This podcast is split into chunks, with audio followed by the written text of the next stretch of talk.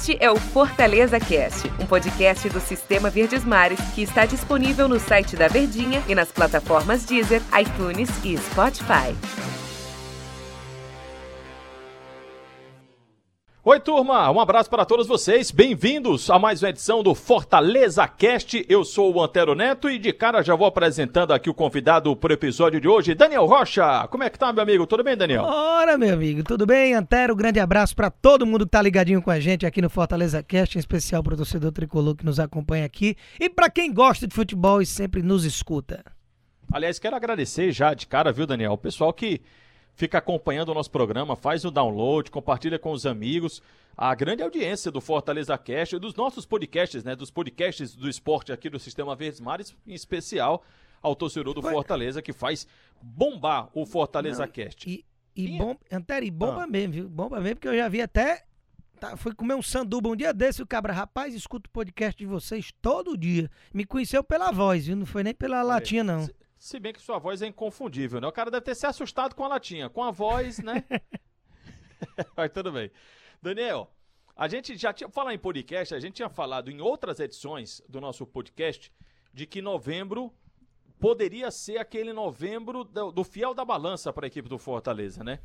E eu tava computando aqui, por exemplo, eu vou colocar 31 do 10 como novembro, tá? O último dia de outubro, Fortaleza perdeu para o Fluminense, 1 a 0 e aí ele perdeu depois, no dia 7 de novembro, para o Atlético Paranaense, 2 a 1 E o último jogo, que foi no sábado, dia 14, perdeu para o São Paulo por 3 a 2 Chegamos à metade dos jogos que o Fortaleza, dessa maratona que o Fortaleza tem em novembro. Restam três partidas: Vasco, Botafogo e Goiás. Vasco quinta, Botafogo domingo, Goiás na próxima quinta-feira. A gente chegou à metade em novembro por enquanto tem sido um mês ruim para o time do Fortaleza. A curiosidade que eu trago, Daniel, e que me chama a atenção, é que os três próximos jogos do Fortaleza, para fechar esse novembro, contra adversários que estão abaixo dele, mais que isso, adversários que lutam contra a zona do rebaixamento. Não, e o detalhe é que o novembro ele tá longe de ser azul, né? Pro Fortaleza. Tá um, no... tá um novembro negro realmente, assim, obscuro. Tenebroso esse novembro. Tenebroso. E e o seguinte, né? A qualidade dos adversários não era das mais altas.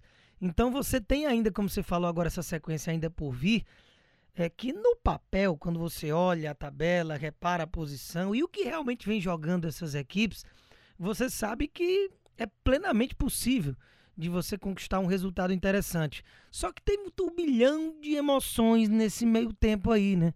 Você tem a saída do técnico que já era a cara do time, que montou todo o time, três anos no comando. E aí chega um técnico novo que, independentemente de falar da figura do Marcelo Chamusca, é, especificamente falando, era que qualquer um que chegasse já teria uma grande responsabilidade e a gente ficaria ligado de como é que ia ser o molde desse novo time doutrinado a jogar de uma forma já há tanto tempo.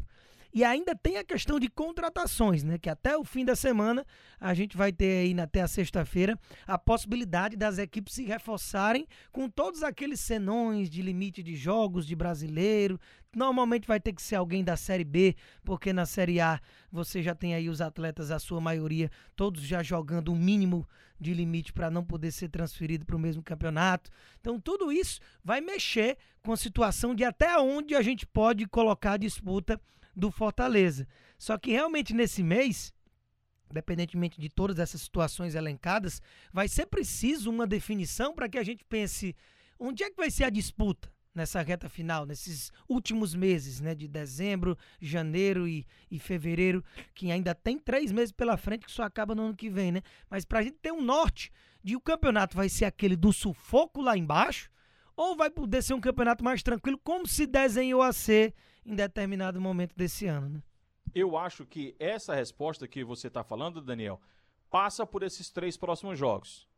Na minha opinião, passa pelo Vasco, pelo Botafogo e Goiás. Não é que o campeonato ele vai se resumir a esses três jogos. Não é que se o Fortaleza não conquistar resultados positivos vai ser rebaixado, ou que se conquiste resultados positivos vai chegar uma pré-Libertadores da América.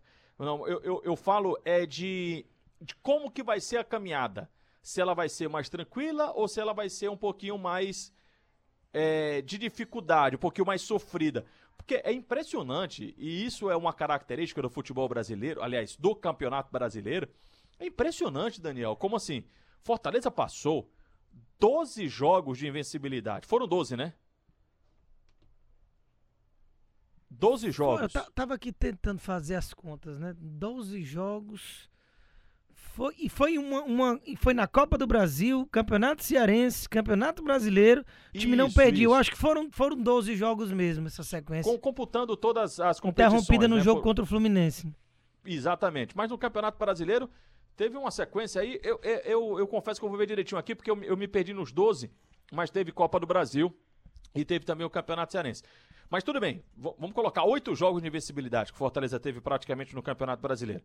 E mesmo assim, o time ficou com quatro pontos da zona do rebaixamento e já diminuiu um pouco mais a, a disputa para a zona do rebaixamento. Então, cada vitória ela conta, mas assim, a derrota ela vem com uma carga muito grande. Ela vem com peso muito grande de, de, de perda de pontos. Então ela vem com um, um peso muito grande. Então passa, na minha opinião, por esses três jogos: Vasco, Botafogo e Goiás, até por serem equipes que estão atrás da equipe do Fortaleza, né, próximas à equipe do Fortaleza, passa por esses três times, passa por este novembro, para a gente ver como é que vai ser a caminhada, porque de fato, quando você tem quatro derrotas seguidas, é, é muito difícil.